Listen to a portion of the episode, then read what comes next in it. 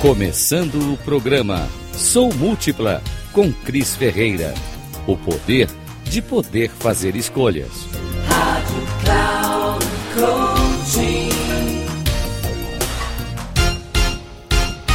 Maria do Rosário pega o celular para procurar um contato. Ela precisava ligar para um cliente.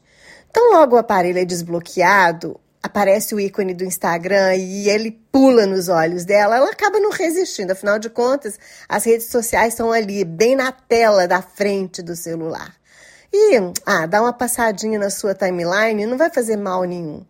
E aí, logo que ela abre, ela vê posts muito engraçados que a fazem rir e ela acaba compartilhando também lá nos seus stories. Depois ela vê alguns bem deprimentes, falando dos horrores da guerra, as notícias sobre desmatamento, os ataques ao meio ambiente.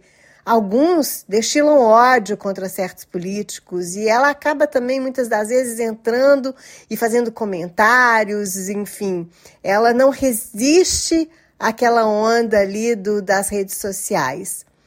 E acaba muitas das vezes até compartilhando porque ela quer que aquelas pessoas que a seguem também vejam e leiam aquilo que ela viu e que ela leu. Afinal de contas, ela precisa ter certeza que a notícia não vai ficar só para ela ou aquela coisa engraçada também não.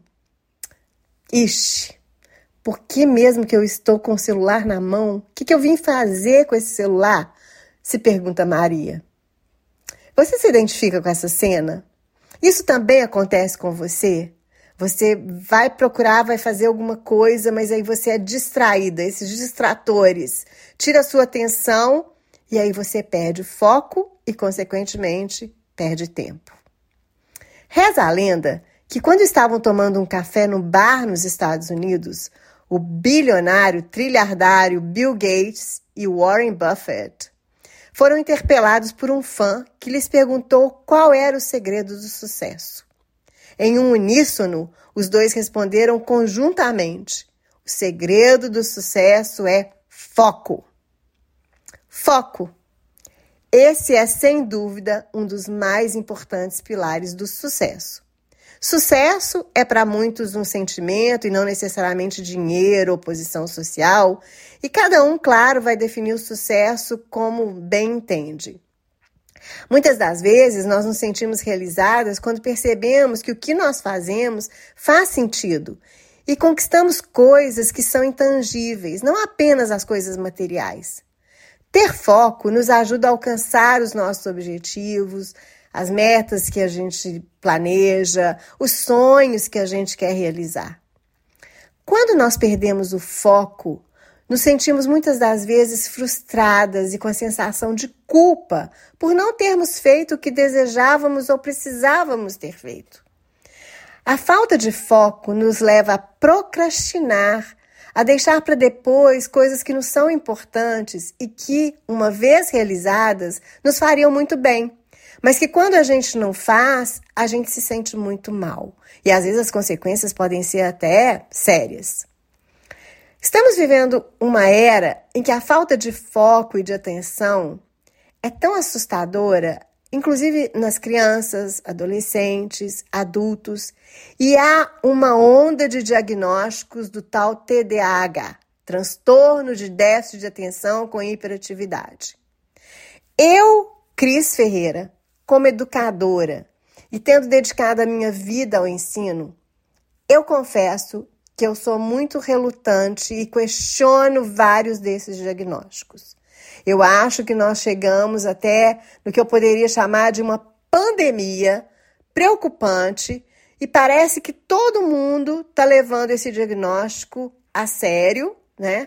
É, e alguns profissionais dando esse diagnóstico de uma maneira que eu diria até um pouco leviana porque está sendo muito feito de uma maneira indiscriminada e normalmente o que se prescreve para as pessoas que têm diagnóstico de TDAH são medicamentos, são drogas, né? Drogas para que a pessoa tenha mais foco.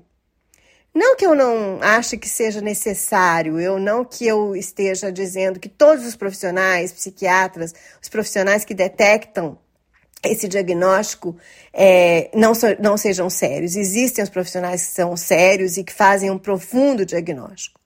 Mas eu acho que a gente precisa ficar atento também a tudo que está ao nosso redor e até que ponto que nós estamos realmente tendo distratores que roubam o nosso foco e roubam a nossa atenção.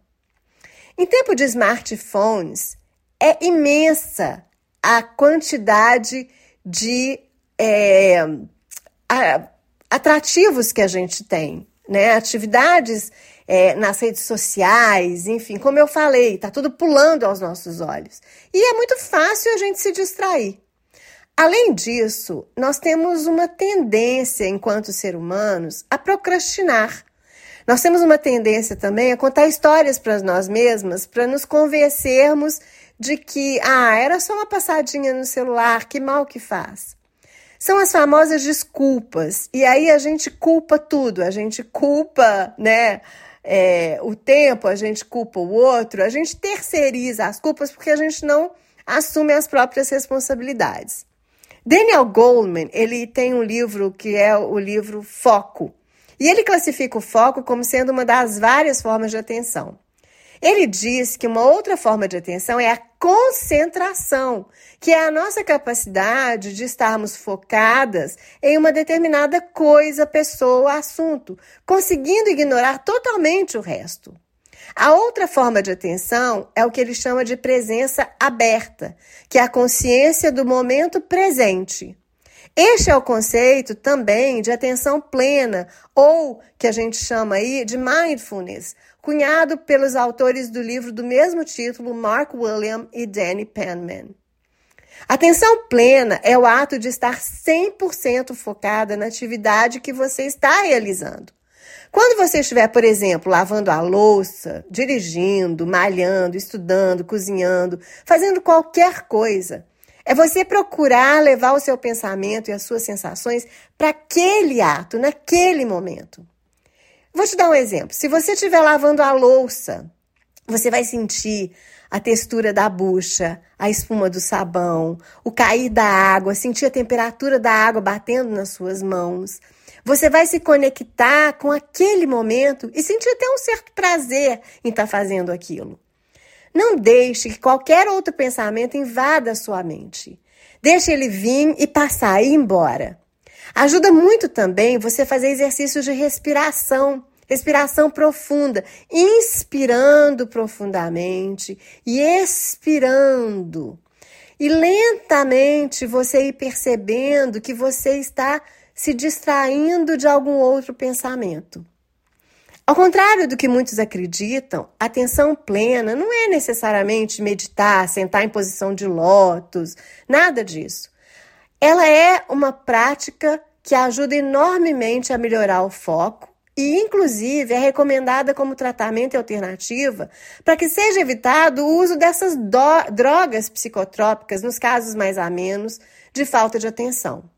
Enquanto a prática de mindfulness pode ser aplicada em qualquer lugar e a qualquer momento, a meditação, ela exige que a gente esteja num lugar mais silencioso, em posição mais adequada. Pode ser às vezes sentada, deitada, mas também é super recomendada, porque a meditação, ela vai também igualmente te ajudar. E você pode inclusive achar, encontrar meditações autoguiadas em plataformas de como YouTube ou Spotify, plataformas de podcasts.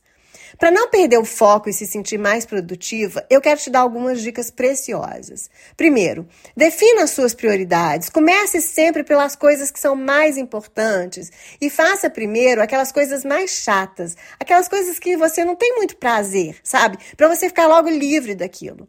Defina horários para que você acesse as redes sociais é, defina, por exemplo, algum tempo de manhã, na hora do almoço, à tarde, se você tiver, mas defina um horário para que você não fique viciada e você não procure o tempo todo, toda hora que você abre o celular ou abre o seu computador, se distrair com as redes sociais e perder o seu precioso tempo e o foco naquilo que você queria fazer. Crie hábitos que seja é, atividade física, que é muito importante, e tenta criar hábitos que são consecutivos, que você faça sem interromper.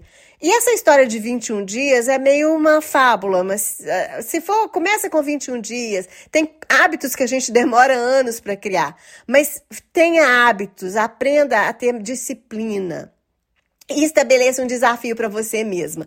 Eu sou a pessoa do desafio. Eu adoro quando eu tenho um desafio e principalmente se eu compartilho o desafio com alguns amigos. Às vezes eu tenho aqueles close friends, né, e compartilho o desafio com amigos ou com a minha filha. A gente gosta muito de compartilhar desafios e isso me ajuda também a ter foco e disciplina. Por fim, uma valiosa contribuição de Daniel Goldman é o que ele chama de Free Association, ou seja, associação livre, na qual o cérebro está livre para vaguear e ir aonde quiser. Tá tudo bem. O Daniel Goldman, ele disse que é essencial para a criatividade a gente deixar sim a mente vaguear. E este é um grande alerta para os pais, professores, gestores e todos que lidam com pessoas. Será que os diagnósticos indiscriminadamente nas nossas crianças, jovens e adultos com déficit de atenção não está matando esses seres altamente criativos que precisam desse momento de liberdade para vagarem, para não terem assim também só foco, foco, foco e descobrirem novas formas de fazer, novas formas de acontecer e inovar Será que não é isso que a gente está, de fato, fazendo com as pessoas? Pensa nisso e, se eu posso te dizer, é tenha foco.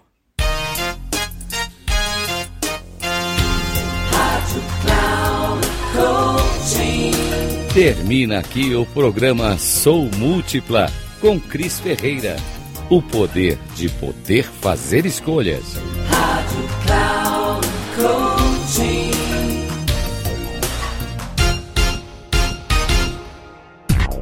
Ouça Sou Múltipla com Cris Ferreira. O poder de poder fazer escolhas.